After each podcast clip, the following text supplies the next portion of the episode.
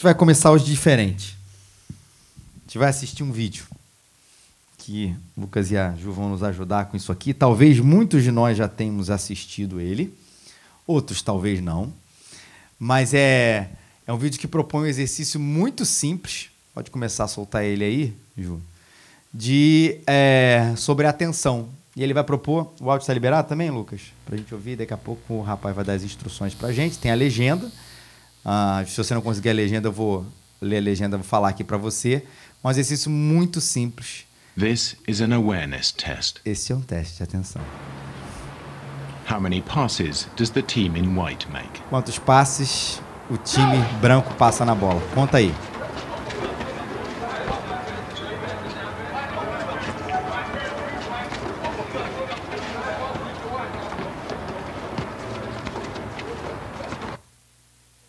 The answer is 13. Dá um pause aí, Ju. But did you see the moon? Quantos aqui acertaram 13? Agora a pergunta que é principal. Você viu um urso dançando? Vamos lá. Walking bear. Rebobinando, acredite, é o mesmo vídeo.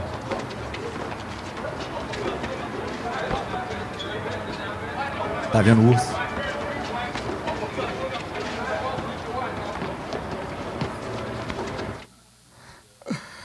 É fácil perder algo que você não esteja olhando. Obrigado, Ju, obrigado. Ah, esse vídeo assim ficou famoso, que na verdade ele é um teste bem antigo sobre, ah, sobre atenção e foco. Porque a gente, depois que olha, vê pela segunda vez, a gente fica assim, cara, como é que eu não vi? Não era tipo assim, você não viu a bolinha branca ali no canto, não. Você não viu um, um cara fantasiado de urso dançando moonwalk, aquela, aquela dança do Michael Jackson. Como é que eu não vi aquele negócio? Por que, que você não viu? Porque você não estava procurando. A, a, brincadeira é, se você está, enquanto isso, contando as bolas, né, você está olhando focado ali no time branco, contando o número de passes e vendo aquilo. Pode passar coisa enorme na sua frente que você não vai ver. O nosso cérebro funciona dessa maneira. Se a gente tivesse que prestar atenção em absolutamente tudo, já pensou? Eu estivesse prestando na reação de todo mundo agora nesse momento, a cabeça da gente explodiria. Mas isso não é para falar sobre psicologia.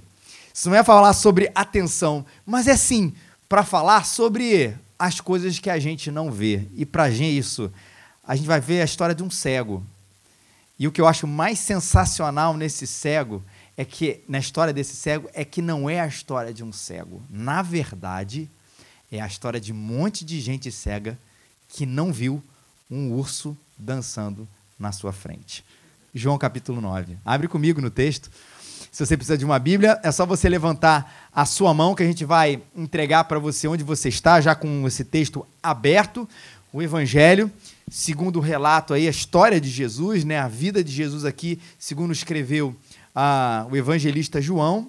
O capítulo número grande aí nessa Bíblia é o 9, e os versículos são, é um texto grande, até o 41, capítulo 9, né?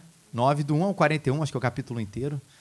Ah, a gente vai ler a história de vários cegos, de várias pessoas que não enxergaram várias coisas que estavam ali na sua frente. Todos estão aí com, com a Bíblia, aplicativo aberto, ok? Ah, obrigado, Pedro. Passando Jesus, viu um homem cego. Vamos fazer o seguinte: eu leio os versículos e você que tem a Bíblia Almeida, século 21, lê com a gente os pares. Se você tem outra versão, não leia, para a gente não virar aqui uma torre de Babel, cada um lendo diferente. Mas lê com a gente os pares, uh, você que tem essa versão, e eu leio os versículos ímpares. Passando Jesus, viu um homem cego de nascença.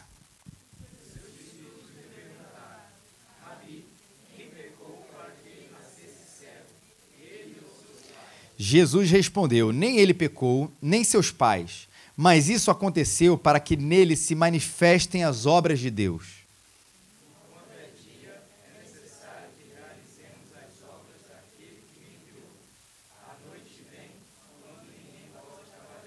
Enquanto estou no mundo, sou a luz do mundo.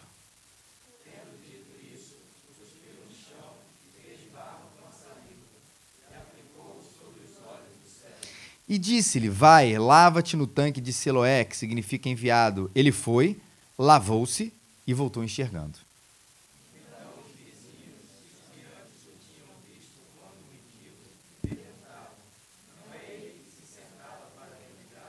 Uns diziam, é ele, e outros, não, mas se parece com ele. E ele, porém, afirmava, sou eu mesmo.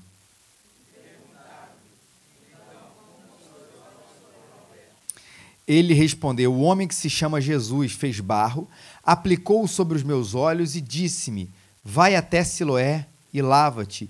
Eu fui, lavei-me e passei a enxergar.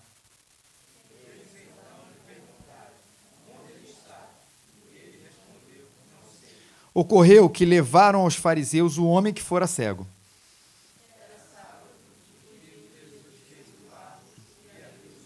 E os fariseus também lhe perguntaram como ele, pass ele passara a enxergar. E ele respondeu: Ele aplicou barro sobre os meus olhos, lavei-me e passei a enxergar.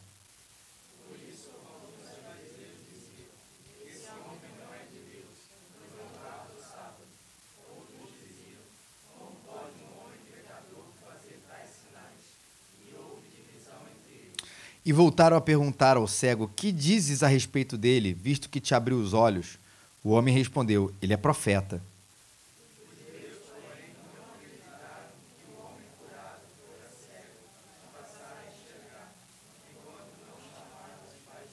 Então lhes perguntaram: É este o vosso filho que dizeis ter nascido cego? Como, pois, ele está enxergando?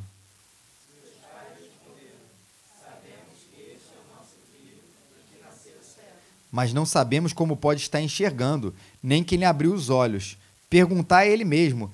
Ele tem idade suficiente e falará por si.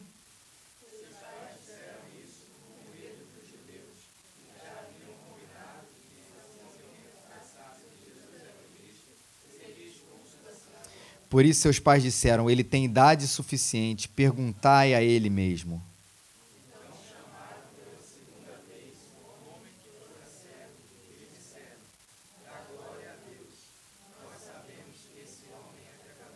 Ele respondeu: Se é pecador, não sei. Uma coisa eu sei: eu era cego e agora estou enxergando.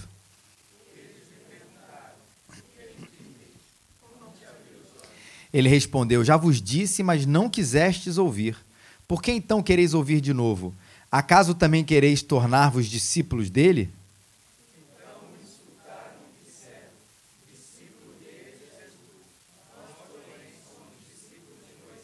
Sabemos que Deus falou a Moisés, mas este não sabemos de onde vem.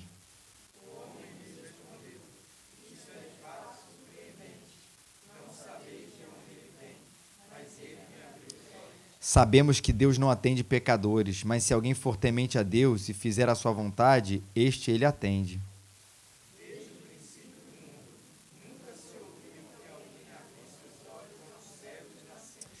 Se ele não fosse de Deus, nada poderia fazer.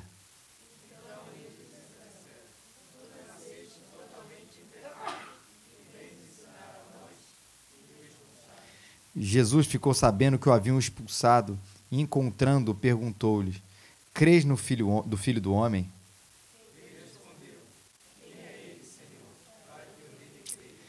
Jesus lhe disse: Tu já o vistes. É ele quem está falando contigo.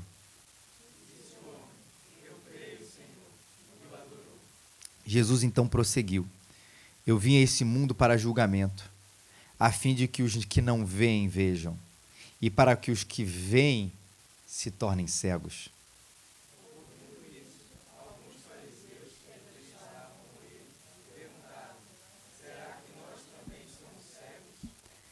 Jesus respondeu: Se fosseis cegos, não teriam pecado. Mas como agora dizeis, como agora dizes, nós vemos, o vosso pecado permanece. Percebeu que a gente tem vários cegos aqui? Percebeu esse urso passando? Ah, não é a história de um cego, mas de vários cegos de uma grande cegueira coletiva. Mas eu queria introduzir aqui afirmando sobre uma das coisas que Jesus fala aqui para a gente ah, nesse texto, sobre ele ser a luz do mundo. João 8,12, na verdade, que é onde Jesus afirma isso, de novo ele falava Jesus dizendo: Eu sou a luz do mundo, quem me segue não andará nas trevas, pelo contrário, terá a luz da vida. E logo depois, João capítulo 8, logo depois, no João capítulo 9, Jesus vai falar sobre essa grande, ou sobre esse grande ensaio sobre a cegueira. E mais uma vez, o que está de foco aqui, repetindo aqui para vocês, não é na verdade a cegueira física. Apesar de a gente saber que Jesus tem o poder de curar todas as coisas. Jesus tem o poder, sim, de curar os cegos, na sua literalidade, que foi o que de fato aconteceu, mas há uma história ou uma lição por detrás dessa história da cegueira. E a primeira delas tem a ver com os discípulos, nessa discussão toda aqui. Mestre, o rabi, quem pecou para que ele nascesse cego? Ele ou os seus pais? E Jesus, que é a luz do mundo, veio iluminar ou trazer luz sobre essa questão em primeiro lugar, porque ela obedecia uma certa lógica dentro da cabeça dos discípulos. Bom, toda aflição, todo problema humano, ele é fruto de algum pecado. Mas aí vem aquela pergunta: se a gente trabalha dentro dessa lógica, a pessoa fez isso, portanto ela vai colher esse, cometeu esse pecado, portanto ela vai colher essa consequência. O que, que a gente vai dizer a respeito daqueles que já nasceram em pecado, ou que já nasceram cegos, ou de onde vem? Qual é a grande origem aí do pecado? Costumo chamar esse grupo aqui né, dos detetives ou arqueólogos do pecado. A explicação está sempre nisso, no erro no erro, no erro, no erro, no erro do pecado. E como é que eles poderiam resolver esse nó? Ah, já que aquele homem era cego já de nascença e não haveria né, alguma coisa na sua vida para o tempo ele nascer, para ele cometer algum pecado, coisa parecida. Bom, vamos falar dos fariseus. Fariseus é um grupo já conhecido por um embate dele nos evangelhos o tempo inteiro com Jesus. Um grupo que foi importante lá numa época que o judaísmo ficou extremamente, a religiosidade, melhor dizendo, né, mas no judaísmo ficou bastante misturado. E eles foram importantes para manter, de uma certa maneira, a pureza ali da religião. Só que o problema foi quando a gente se, se acha o grupo mais puro, quando a gente se acha o único grupo capaz de, de, de segurar a religião na sua essência, isso pode gerar um certo orgulho, que foi o que foi acontecendo ao longo da história do movimento dos fariseus. Esse grupo, surgido até com uma intenção boa, sentou na cadeira da santidade, sentou na cadeira da pureza e começou a bater aí no peito e falar assim: ah, nem existe ninguém, espelho, espelho meu. Existe alguém mais puro e mais santo do que eu? E ele olhava no espelho, o fariseu se admirava e falava assim: com certeza não, eu sou o grupo mais puro, o grupo mais santo. Se assentava na cadeira e ficava legislando sobre a vida das outras pessoas. E alguns dos fariseus diziam: Esse homem não é de Deus, pois não guarda o sábado. Como pode um homem pecador fazer tais sinais? E houve divisão entre eles. De onde vem essa cegueira? E como é que esse pecador aqui pode curar as pessoas aí no sábado? O que, que aconteceu aqui? E aí que eu chamo isso de um problema de falta de luz, falta de foco. Onde eles começam a discutir coisas e esquecem, talvez, uma das coisas principais aqui nesse texto: um homem em sofrimento. Havia um ser humano ali no meio. Alguém criado à imagem e semelhança de Deus sofrendo em função da sua cegueira. E quando esse homem é restaurado, entendam bem, as grandes perguntas, as grandes questões, as grandes consequências dessa cura não tem a ver com alegria. Não tem a ver com admiração. Não tem a ver com uma volta para Jesus. Mas ela tem a ver com responder questões que tenham seu valor, mas que esqueceram talvez do principal, que é essa pessoa ali no meio. Transpõe isso para os nossos dias. Alguém que luta com alguma coisa há tanto e tanto tempo. Alguém que está vivendo uma realidade difícil há muito, e muito, muito, muito tempo. E de repente, quase que num passe de mágica, ou de uma hora para outra, essa pessoa restaurada, ela é curada. E de repente, ao invés da gente estar tá aqui celebrando, perguntando, a gente começa a fazer algumas perguntas que deixam o principal de lado. Afinal, gente, teve um homem que aqui foi curado. E por Jesus. A questão do sábado, ok, vamos, vamos, vamos colocar ela na perspectiva certa. Precisa ter ali a sua resposta, precisa ali ter a sua, a, o seu lugar. A, a questão aqui de, de, perguntar quem violou, quem foi o, o, pecado, veio do pai, veio da mãe, veio de Adão, veio do umbigo de Adão, veio da asa de Eva, seja lá do que for. Tudo bem, tem o seu lugar, mas vamos se alegar com essa pessoa? Vamos entender aqui o que, que aconteceu de fato e, na verdade, se alegrar com a sua família, porque afinal, ele agora ele está vendo. E eu acho que é desses motivos principais que Jesus vai contar essa, vai falar dessa história e vai falar dos vários cegos. Porque cego não é apenas aquele que não consegue enxergar fisicamente, é aquele que não consegue enxergar o valor da pessoa. E se ele é a luz do mundo, ele veio também iluminar o coração da gente, para que a gente veja as pessoas nos seus sofrimentos, nas suas faltas de dignidade dessa vida, nas suas mazelas, nas suas misérias e a gente possa se alegrar com ela. Sabe um resuminho disso tudo? Lembra de uma palavra esquecida nessa época de eleições? Amor.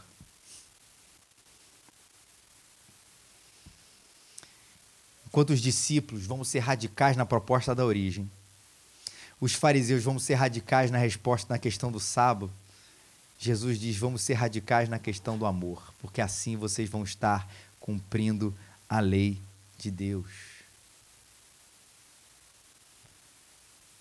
Se a minha casa é casa de misericórdia, minha casa é casa de restauração, é causa de intimidade com Deus, pode ter certeza que talvez muitos de nós estejamos, ou como os discípulos fariseus, deixando de ver o amor aqui presente.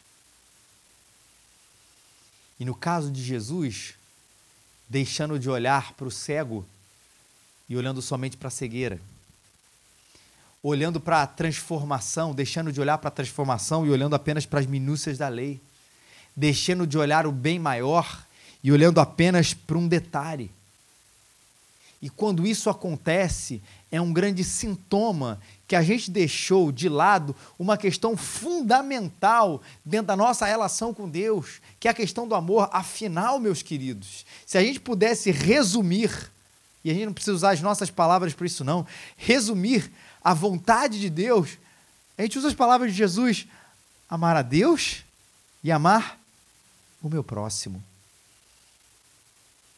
Só que na história de amar o próximo, e a gente é muito cego para isso, de não perceber, a gente tem tanta cláusulas de exceções dentro da nossa realidade de amor ao próximo, que na verdade as cláusulas de exceções, elas não falam a respeito do verdadeiro amor. Porque Jesus não fala para a gente amar quem pensa parecido com a gente, fala. Ele também, né? Jesus não fala para a gente amar aquelas pessoas que são caras a nós. Eles também. Mas Jesus fala para a gente amar quem? Os nossos inimigos. Inclusive de orar por aqueles que nos perseguem. Que ato revolucionário. Que abrir de olhos que a gente poder fazer isso. Sem dúvida nenhuma, meus irmãos, se a gente pensa que está afinando o discurso em relação ao cristianismo, essa igreja não é para você. A gente não deixa de lado a verdade. Mas ao mesmo tempo que a gente não deixa de lado a verdade, a gente não deixa de lado o amor. E isso está muito claro aqui, por exemplo, na atitude dos próprios fariseus. Gente que se achava tão teologicamente bem formado, se achava tão conhecedor, mas que esqueceu esse aspecto fundamental da lei, que era amar as pessoas. Tanto é que em nenhum momento você vê nesse texto ele se alegrando com a família, ele se alegrando com o cego, se alegrando com Jesus. O que eles estão fazendo nesse texto inteiro é tentar pegar Jesus para que ele não seja uma pessoa mais proeminente que eles mesmos, porque era isso que eles achavam. Jesus estava ocupando um lugar de poder que os fariseus achavam que eles tinham. E quando eles começam a perder isso, né, eles começam a acusar Jesus de diversas coisas. E aqui nesse texto, né, isso tem a ver muito com essa violação do sábado. Ah, né? Como é que um homem pode fazer isso? Como é que um homem pode fazer isso? E Jesus pode fazer todas essas coisas, porque afinal, Ele é o Senhor, Ele é Deus, mas eles não estavam enxergando a pessoa ali no meio do caminho. Como é que a gente pode transformar a nossa relação com Deus numa relação estéril? Esqueça o amor. Como é que a gente pode transformar a nossa relação com Deus numa relação aquecida, cheia de vida, quando a gente tem o nosso coração derretido por aquele que é a luz do mundo? E a gente ama a Deus e ao próximo com intensidade, isso traz uma dinâmica nova dentro daquilo que a gente faz, a gente crê, a gente acredita. Santo Agostinho, o Agostinho falou o seguinte: põe amor em tudo que fazes e as coisas terão sentido. Retira delas o amor e elas se tornarão vazias.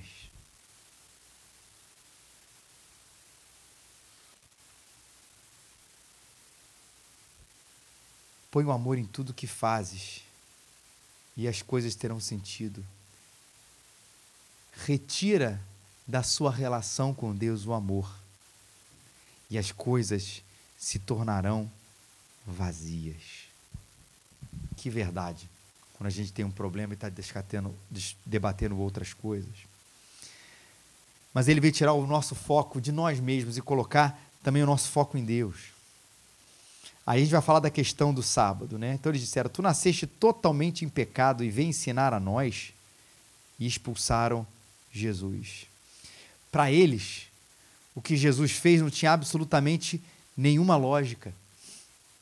Não era possível que o Deus de Abraão, de Isaac e de Jacó e dos fariseus iria transgredir aquela lei ou a interpretação da lei que eles mesmos impunham. Quando, na verdade, a lei dos fariseus era o seu próprio ventre.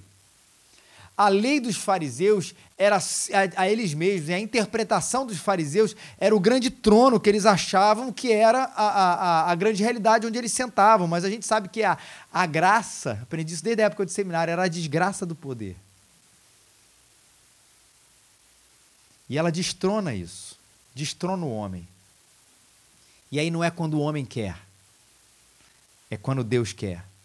E não é quando, como o homem deseja, mas como Deus deseja. E aí, meus queridos, a importância tem uma questão de proeminência, assim, quem é mais importante ou quem foi feito para o quê?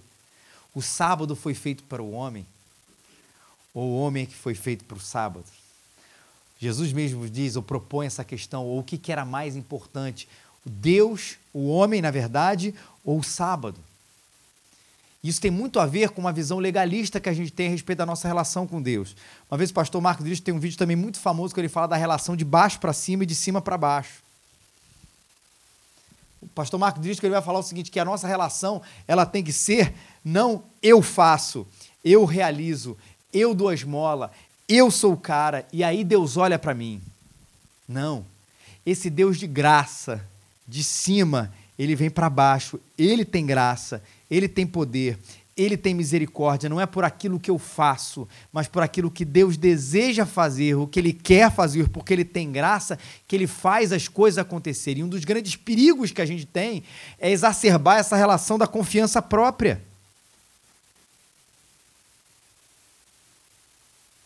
Que os fariseus tinham tão, tanta certeza.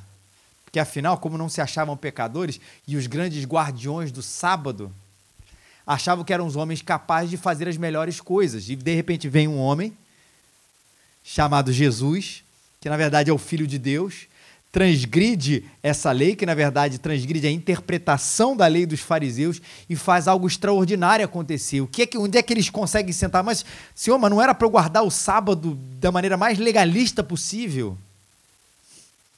Vocês esqueceram o amor. E se apoiaram no poder. E o cego, que é o homem que, na minha opinião, mais vê, depois de Jesus, o homem que mais vê nessa história, só sabe de uma coisa: se é pecador esse homem, eu não sei. Eu só sei de uma coisa: eu era cego e agora enxergo. Eu acho tão legal. De, de, de, ele fala na sua simplicidade, uma coisa assim extraordinária. É, fica assim, olha, eu não sei negócio de sábado, eu não entendo negócio de fariseu, não entendo, eu só sei de uma coisa.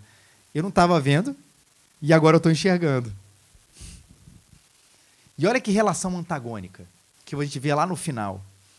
Jesus ficou sabendo que os haviam expulsado e, encontrando, perguntou-lhe: Veio para o cego, você crê no filho do homem? E ele respondeu: Senhor, quem é ele para que eu nele eu possa crer? E Jesus lhe disse: Você já ouviu, é ele quem está falando contigo. O que, que os fariseus fazem quando encontram com Jesus? Tentam acabar com ele. Deixam ele de lado. Os discípulos, por vezes, que são cegos muitas vezes, muitas vezes, que a gente vê isso aqui nos evangelhos, ficam perguntando sobre a questão da origem do pecado. Versículo 38. O que, que o cego fez? Disse o homem: Eu creio, Senhor, e o adorou. Olha a postura diferente. Diante, às vezes, do inexplicável, a postura de adoração, do reconhecimento da soberania de Deus, do reconhecimento do poder de Deus, o contraste com a postura de justiça própria, de arrogância, de confiança em si mesmo dos fariseus. E para a gente ver de verdade, de verdade, nosso foco não pode estar na gente.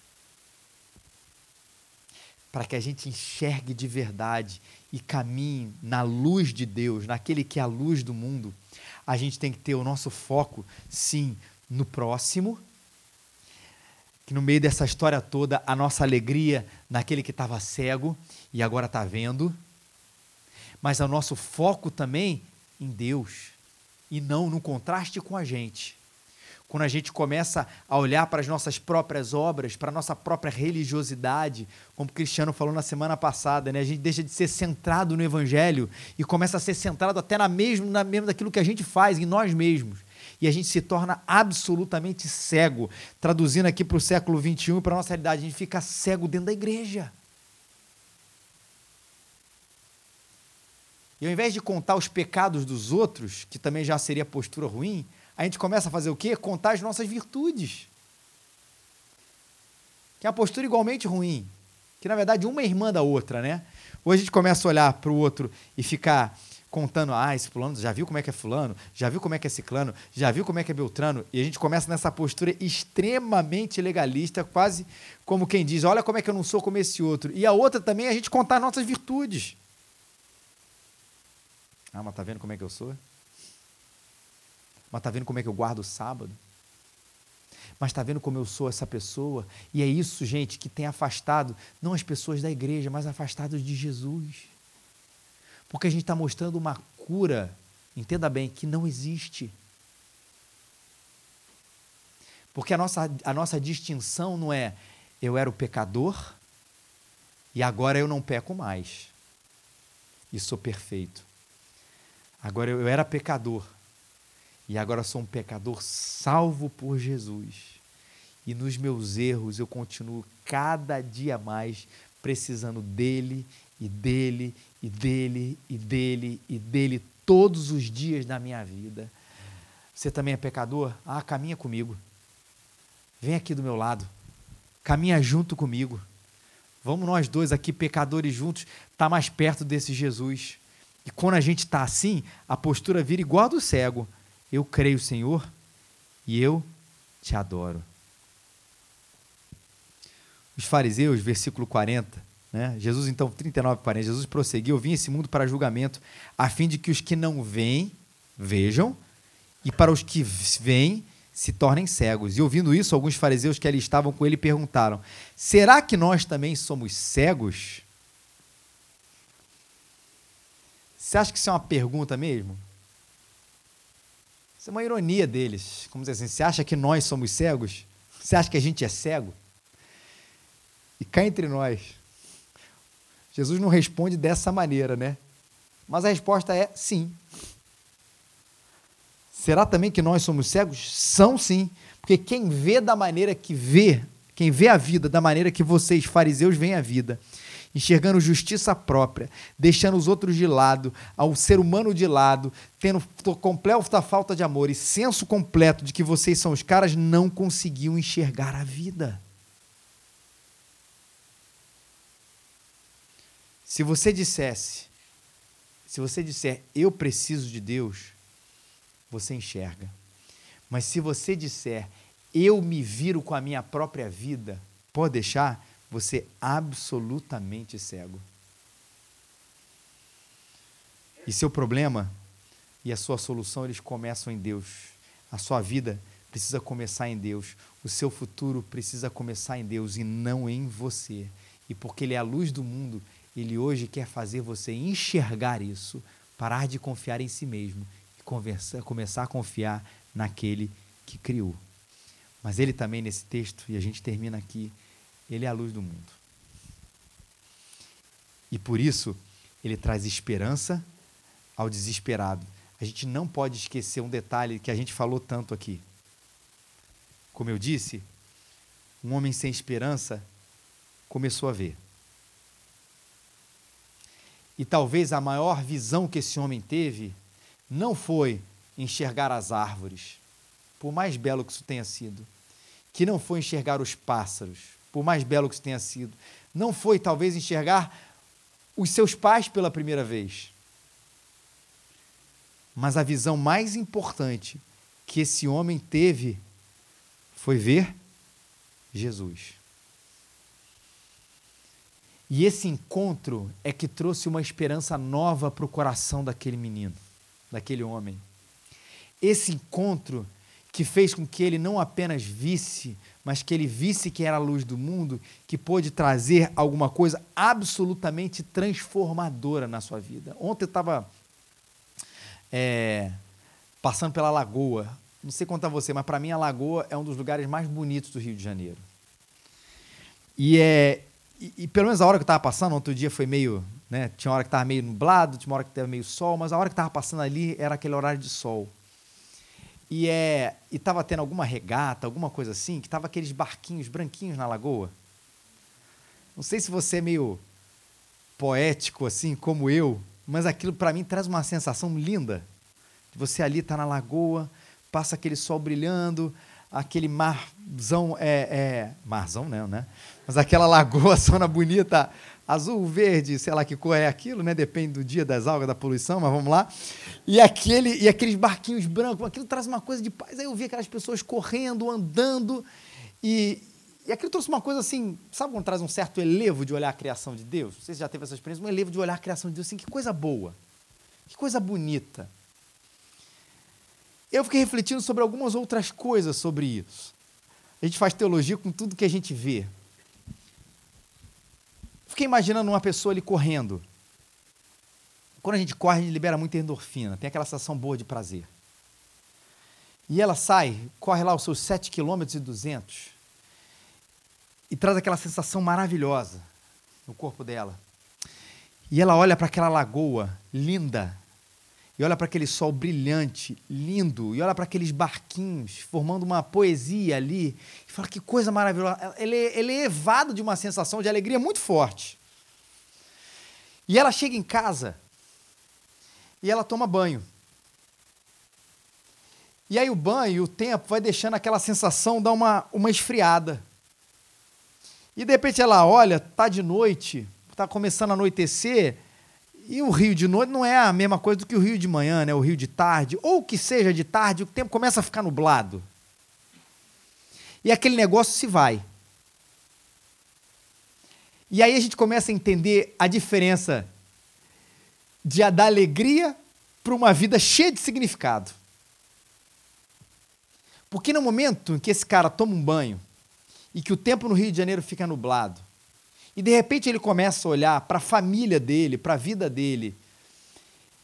E ainda que não tenha grandes problemas, ele começa a descobrir que as coisas não têm sentido. Sabe o que, que para mim bateria? Que olhar para toda aquela beleza no mar, na, no, na lagoa, torna a vida ainda mais desesperadora. Porque para eu ter algum significado, eu preciso estar diante da beleza, do sol, da endorfina, seja lá do que for. Mas quando tudo se vai, eu não tenho graça e eu não tenho vida. Acredite, tá cheio de gente assim. Por isso que o resumo da vida não é quanto de alegria que eu tenho, mas de quanto eu sou capaz de descobrir o seu real significado. E é impossível descobrir o real significado da vida sem se encontrar com Jesus, que criou não somente todas essas coisas bonitas que a gente observa, mas criou a vida por si mesmo. Por isso, essa foi a grande descoberta desse homem cego.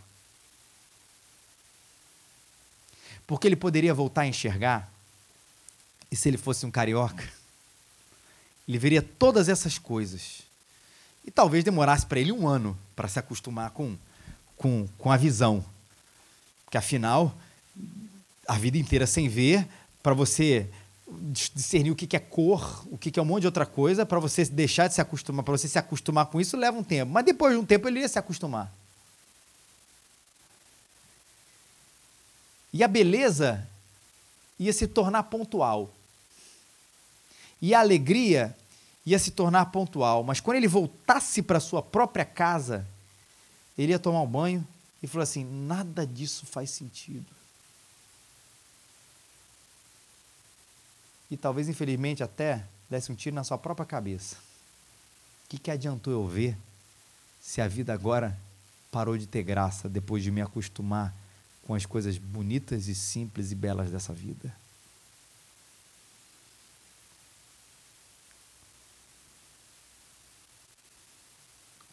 quando a vida tem sentido, a gente contempla com muito mais alegria. Mas quando o sol se fecha, ela continua tendo sentido. Quando a vida tem sentido, a, a gente passa pela, pela tribulação, pelo problema, pelas questões, pelas ansiedades da vida com um outro olhar. Porque a nossa vida não é uma adição de momentos alegres. Ela tem sentido porque eu encontrei Jesus. Na verdade, porque ele me encontrou na beira do caminho. Porque eu era cego, como todos nós éramos aqui antes de encontrá-lo. Ele abriu os meus olhos, me fez adorá-lo. E aí eu entendi o que, por que motivo, afinal, eu estou aqui nesse mundo. se esse é um texto para nos deparar com a nossa cegueira, porque afinal todos nós precisamos enxergar Jesus de maneira mais clara na nossa vida, também é um texto para enxergar a humanidade. Há alguns, como os fariseus, que andam aí cheios de justiça própria, mas que estão absolutamente cegos, porque ninguém é salvo por aquilo que faz Ninguém encontra a vida por aquilo que faz. Ninguém é importante porque é o presidente da empresa. Ninguém é importante porque tem uma conta recheada. Ninguém é importante porque tem acesso aos melhores restaurantes e lugares. Ser VIP mesmo é ser filho de Deus. Mas também, ainda que você esteja na pobreza, na miséria, talvez até na cegueira literalmente física, e abra os seus olhos, acenda nessa vida, passe a ver, seja curado de uma doença incurável, mas não encontre a Cristo, você vai estar igualmente perdido. O nosso olhar missionário significa descobrir a cegueira desse mundo. E você que era cego e agora vê Jesus, chama os outros para enxergar esse homem. Chama outros para enxergar esse homem. Esse homem que, inclusive, vai fazer a gente ter compaixão dos cegos da vida. E parar de ver apenas o nosso próprio umbigo, enxergar as necessidades, enxergar aqueles que estão à beira do caminho, para que a gente tenha compaixão, para que a gente tenha amor, porque isso também dá significado na vida, porque afinal a gente foi criado para essas coisas também. Mas em primeiro lugar a gente precisa enxergar a pessoa de Jesus. E a gente precisa levar as pessoas a enxergar as pessoas, a pessoa de Jesus. A gente tem falado tanto sobre essa história de igreja missional, missional há tanto tempo, e a gente esquece que do nosso lado, volta e meia, a gente tem algumas notícias tenebrosas.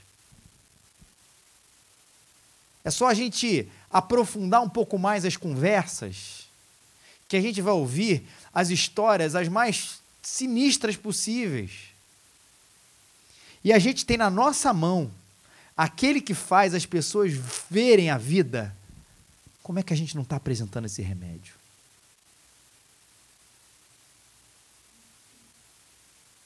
Talvez por vergonha. Mas talvez, essa talvez seja a hipótese para mim mais plausível dentro dessa história toda. É porque ele não é tão importante assim para mim. Eu sou um meio cego. Eu enxergo a Jesus. Ele é a luz desse mundo. Mas tem outras luzes que competem com ele e estão igualmente ali, talvez num patamar inferior mas iluminam a minha vida. E às vezes no desespero das pessoas, a gente está propondo apenas, cara, vai caminhar na lagoa. Vai ver lá os barquinhos. Cara, você está precisando de férias. Tira 30 dias. Tira 15 dias. Vai para um lugar paradisíaco, caro ou barato, mas vai para lá. Essas coisas são maravilhosas, gente tenho dúvida nenhuma. Mas a gente tem que falar para ele sobre Jesus. Porque ele pode ir de férias, voltar renovado. E na volta disso tudo, tirar sua própria vida. Porque ele não encontrou significado que somente aquele que abre os nossos olhos pode dar. Fale dele e abra os seus olhos para não deixar aquilo que é tão importante Deus, as pessoas, a sua falta de justiça própria, porque você não a tem, deixar isso tudo passar de lado. Deus te abençoe. Vamos ficar de pé.